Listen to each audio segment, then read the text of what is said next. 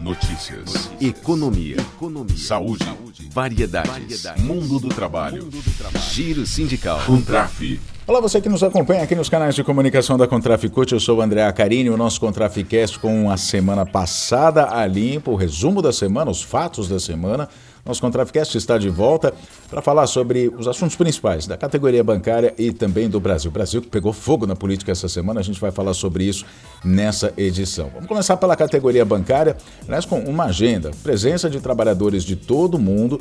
Vai ser realizado o sexto congresso da Uniglobal, da Uniglobal Union, de 27 a 30 de agosto, lá na Filadélfia, cidade da Filadélfia, nos Estados Unidos. O tema desse congresso é Rising Together, crescendo juntos. A Rita Berloffa, que é secretária de Relações Internacionais da Contraficute e presidenta da Uni Finanças Mundial, disse o seguinte: Entendemos que a missão da Uni é construção de poder das mais de 20 milhões de trabalhadoras e trabalhadores que a entidade representa por meio de sindicatos fortes e negociações coletivas eficazes.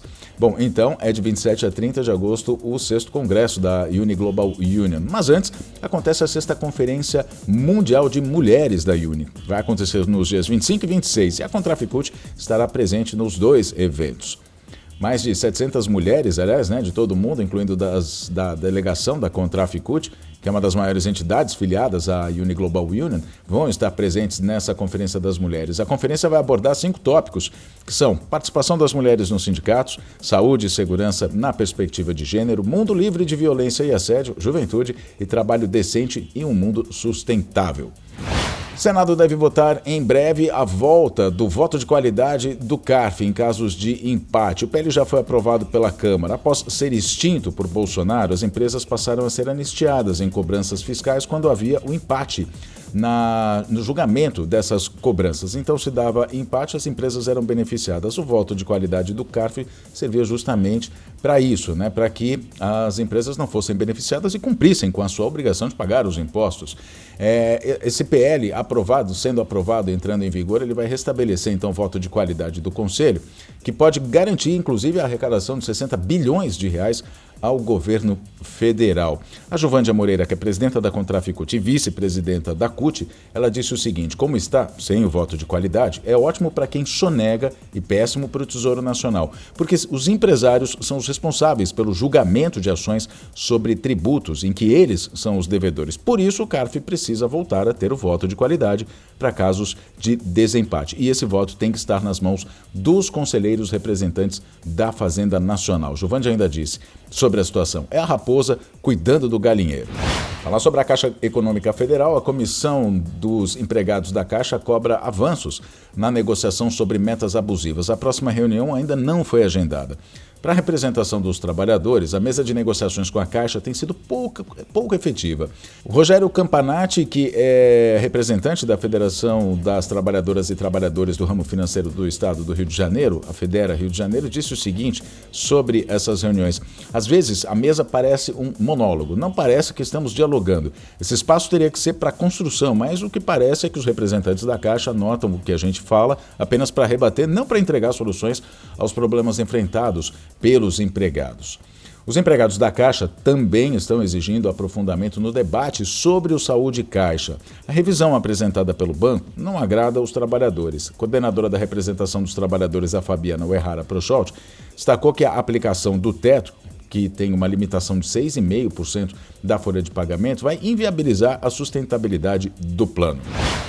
Essa semana teve Marcha das Margaridas. Mais de 150 mil mulheres ocuparam Brasília na Marcha das Margaridas. Elas foram recebidas pelo presidente Lula. O governo, inclusive, apresentou medidas atendendo a reivindicações das mulheres, entre elas, até 2026, a entrega de 90 mil quintais produtivos das mulheres rurais, que é um programa de promoção da segurança alimentar, a retomada da reforma agrária com prioridade para as mulheres rurais, criação de uma comissão, a Comissão Nacional de Enfrentamento à Violência no Campo, o Pacto Nacional de Prevenção aos Feminicídios e a Contraficute, obviamente, esteja. Aliás, essas são algumas das reivindicações, né? Contraficute, obviamente, esteve presente na Marcha das Margaridas. A gente vai ouvir a Fernanda Lopes, que é secretária da Mulher da Contraficute, e também Juvândia Moreira, presidenta da Contraficute. Vamos ouvir. É, é, extremamente importante, extremamente feliz a gente poder estar aqui hoje marchando junto com as nossas companheiras mulheres do campo, porque vamos marchar, seguir em marcha até que todas sejamos livres. Uma luta árdua né, das mulheres do campo, da cidade, de todo o Brasil, uma luta contra a violência, uma luta pela igualdade, uma luta para que as mulheres tenham acesso à terra, para que as mulheres tenham acesso a crédito, para que as mulheres tenham acesso é, ao trabalho, a salários iguais, uma luta para combater a misoginia, a violência contra a mulher, a violência política, a violência doméstica, enfim, todo tipo de violência que as mulheres são submetidas né, no Brasil e no mundo. E a Marcha das Margaridas é de verdade um momento emocionante, é, onde a gente junta mulheres de todos os setores, setor privado, setor público, do campo, da cidade, nessa linda manifestação com mais de 150 mil mulheres de todo o Brasil.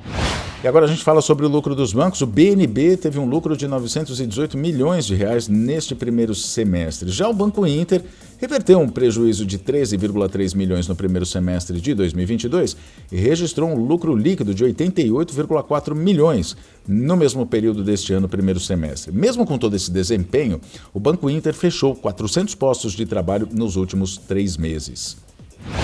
A gente fala também sobre o lucro da Caixa Econômica Federal. Falamos agora há pouco a respeito das reivindicações, das negociações, agora o lucro da Caixa. O lucro líquido recorrente foi de 4 bilhões e meio de reais no primeiro semestre de 2023. É um crescimento de 3,2% em relação ao mesmo período do ano passado. Considerando apenas o segundo trimestre deste ano, o lucro foi de 2,6 bilhões de reais, 33,5% maior que o obtido no primeiro trimestre deste ano também. E agora o Brasil, assunto da semana e histórico.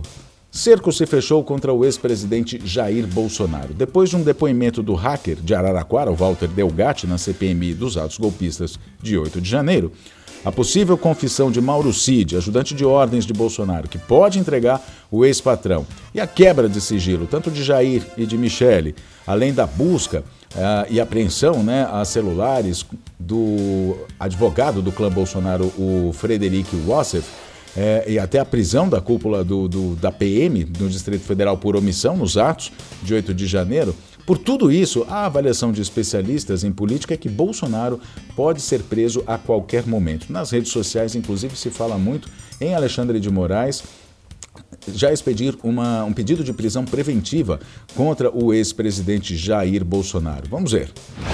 Falar sobre economia agora, os aposentados e pensionistas do INSS vão pagar menos nas futuras operações de crédito consignado. Por 14 votos a 1, o Conselho Nacional de Previdência Social aprovou na quinta-feira um novo limite de juros, que é de 1,91% ao mês para essas operações dos créditos consignados para os aposentados e pensionistas. Antes, a taxa máxima era 1,97%.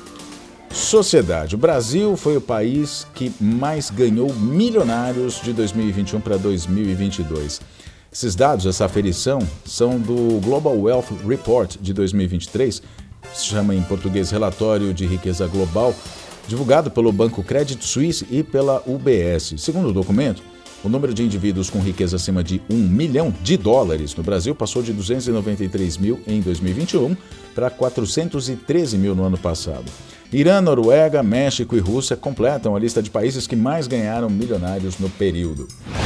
Fala sobre o índice de desemprego no Brasil, ficou em 8% no segundo trimestre deste ano, trimestre encerrado em julho. Caiu 0,8 pontos percentuais em relação ao primeiro trimestre, quando a taxa estava em 8,8%. Em relação ao primeiro trimestre de 2022, a queda foi de 1,3 ponto percentual. Antes estava em 9,3%, agora, como acabei de dizer, 8%.